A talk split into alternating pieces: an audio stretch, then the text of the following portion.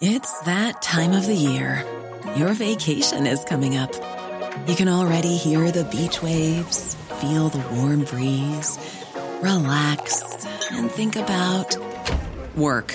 You really, really want it all to work out while you're away. Monday.com gives you and the team that peace of mind. When all work is on one platform and everyone's in sync, things just flow wherever you are. Tap the banner to go to Monday.com.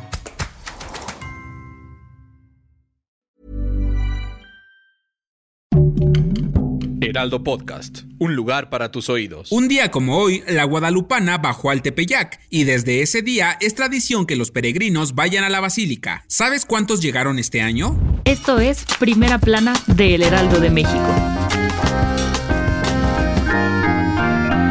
Ya llegaron los peregrinos a la basílica. La alcaldía Gustavo Amadero informó que del 13 de noviembre al 10 de diciembre han llegado 1.571.842 peregrinos a la Basílica de Guadalupe, pues como cada 12 de diciembre se celebra el Día de la Virgen de Guadalupe. Asimismo, por lo menos hasta las 2 de la tarde del día de ayer, se registraron 579.000 personas en las inmediaciones de la villa. Con la llegada de los seguidores de la Virgen, el domingo se brindaron 106 atenciones médicas y el lunes solo una que dicen fue por cansancio. Los cortes en la vialidad continuarán hasta las 6 de la tarde del 12 de diciembre, por lo que permanecerá cerrado el cuadrante compuesto por Avenida Insurgentes Norte, Avenida Cantera, Avenida Martín Carrera, Avenida Ferrocarril Hidalgo y Avenida Talismán, permitiendo solo el tránsito local. Además, para garantizar la seguridad de todos, a lo largo de Calzada de Guadalupe se han desplegado 8.000 servidores públicos para apoyar en lo que se requiera. Recuerda tomar tus precauciones. Si quieres estar bien informado sobre las elecciones del próximo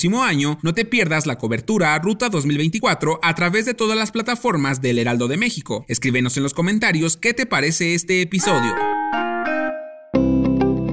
El presidente Andrés Manuel López Obrador alista una iniciativa de reforma para desaparecer los organismos autónomos, ya que considera que son onerosos y no sirven para nada. Planea hacer todo esto antes de que termine su gobierno, lo que implicaría eliminar al INAI, el Instituto Federal de Telecomunicaciones, la Comisión Reguladora de Energía, la COFESE, entre otros. Mencionó que dejará la iniciativa sobre la mesa y si no la aprueban quedará como constancia de que eso está mal y algo de lo que no quiere ser cómplice. López Obrador recalcó que se requieren ajustes en la administración pública para desaparecer todos esos organismos supuestamente autónomos, ya que no están al servicio del pueblo. Y ya bastante molesto, criticó que un excomisionado del INAI usó la tarjeta corporativa para un table dance, además de los altos sueldos y prestaciones con las que cuentan los organismos autónomos. Dijo que el presupuesto es dinero del gobierno y que ellos son simplemente administradores del dinero del pueblo, por lo que están doblemente obligados a manejarlo con honestidad. En otras noticias, como ya mencionamos anteriormente, hoy es el cumpleaños de la Virgen de Guadalupe y es bien común que se truenen varios cohetes. Sin embargo, hacerlo podría ser sancionado con una multa, horas de arresto o trabajo comunitario. Así que mucho ojo si querías unirte a la pachanga. En noticias internacionales, la tarde del lunes 11 de diciembre se derrumbó parte de un edificio de seis pisos en el Bronx, un condado en Nueva York. Hasta el momento, las autoridades no han dado un reporte oficial de personas heridas o